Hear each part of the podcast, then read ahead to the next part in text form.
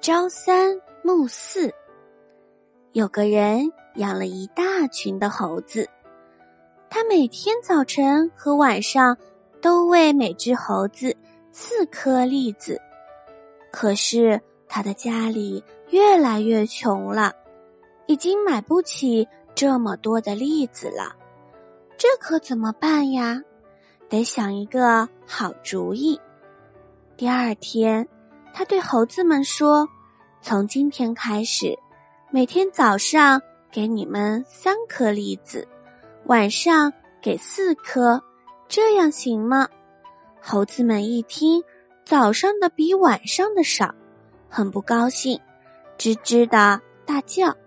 他又连忙改口说：“要不每天早上给你们四颗，晚上给你们三颗。”这样总可以了吧？